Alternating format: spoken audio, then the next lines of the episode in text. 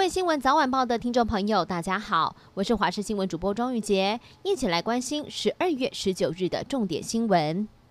中央流行疫情指挥中心在今天宣布新增了四例的确诊个案，其中一例是印度籍的船员，在十月就入境台湾，可是却在近两个月之后才确诊。指挥中心研判，很有可能是在印度就遭到感染，不过为了保险起见，还是针对了船员以及个案入住的饭店人员来进行裁检。而另外确诊的国际航空机师，不排除感染源是在台湾，目前已经扩大裁减人数，已经来到了五十九人。而莫斯科芭蕾舞团出现了八名的确诊者，都是在检疫期自费裁剪才验出来的个案，这也暴露出现在入境检疫期满没有统一裁剪的情况。而医生就建议了，要不分国籍，都应该是在检疫期满之前一律裁剪，确保病毒不会进入到社区。而另外无症状的患者可以在小医院隔离，不用全部都挤进大医院，才能够将医疗量能最大化。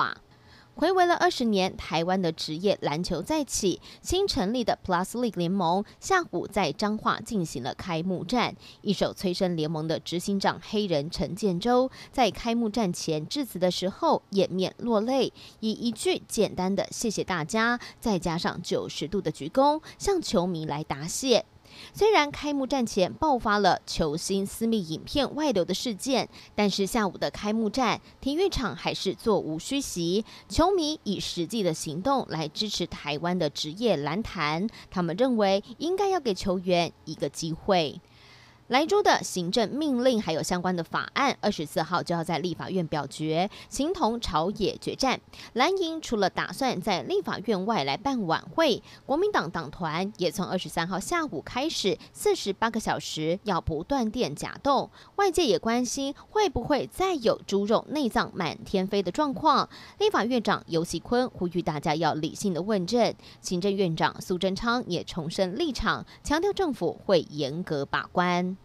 最近登山的意外频传，在屏东县又传出两起的意外，一起是在太武乡北大武山，一名六十岁的女登山客跌落到了边坡受伤，送医之后治疗还好没有大碍；而另外一起则是在白冰山，一名六十五岁的男登山客昏迷，而送医抢救之后还是宣告不治。而另外，年初开通的高雄南河天池段，有一名七十岁的妇人行走中踩空，掉落了近五十米深的边坡，头部受创，找到时已经没有了生命迹象。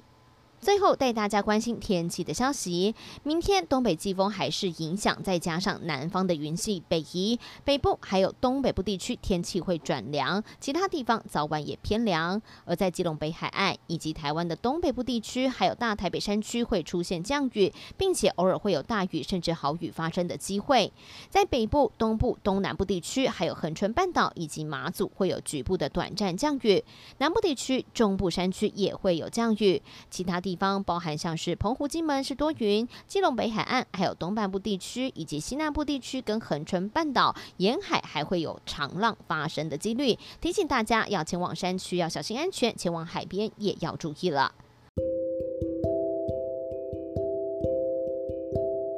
以上新闻感谢您的收听，我们再会。